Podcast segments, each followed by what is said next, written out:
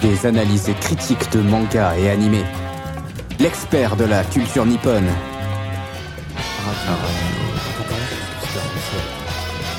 La légende dit qu'il ne lit jamais les sous-titres. Mais il comprend tout et voit tout.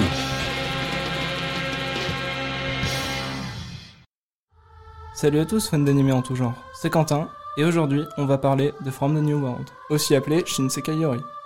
C'est un animé pas super connu, sorti en 2013, dont les personnages principaux sont 5 adolescents. Ils vivent une vie on ne peut plus normale, ils vont à l'école, ils ont leurs camarades de classe, ils, ils font des activités. Dans ce monde, tout le monde est doté de dons psychiques que l'on appelle pouvoirs. Son utilisation est très réglementée auprès des enfants, et ils n'ont par exemple pas le droit de l'utiliser sans l'autorisation d'un adulte. Mais derrière toutes ces apparences, beaucoup de choses clochent. Beaucoup de, questions sont sans réponse. Et aussi la disparition mystérieuse de certains camarades qui enfreignent ces règles éveille la curiosité de nos personnages.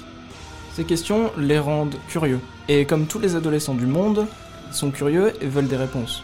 De plus, enfreindre les règles à cet âge-là, ils aiment beaucoup. Donc, au fur et à mesure, ils vont commencer à enfreindre certaines règles de plus en plus importantes. Et un jour, ils trouveront des réponses qu'ils auraient préféré ne jamais avoir. Bien que l'anime ne manque pas d'action, c'est surtout l'accent qui est mis sur les émotions des personnages et leurs diverses personnalités qui est intéressant.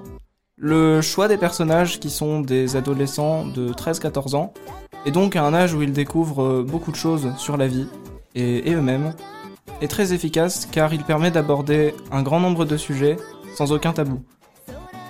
On peut par exemple noter les personnages qui changent d'orientation sexuelle tous les deux épisodes.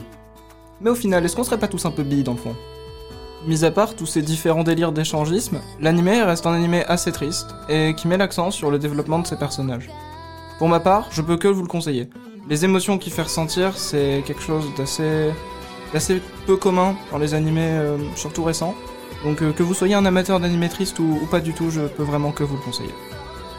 Voilà, c'est tout pour moi. J'espère que ça vous aura donné envie de le voir. C'était Quentin. Sayonara.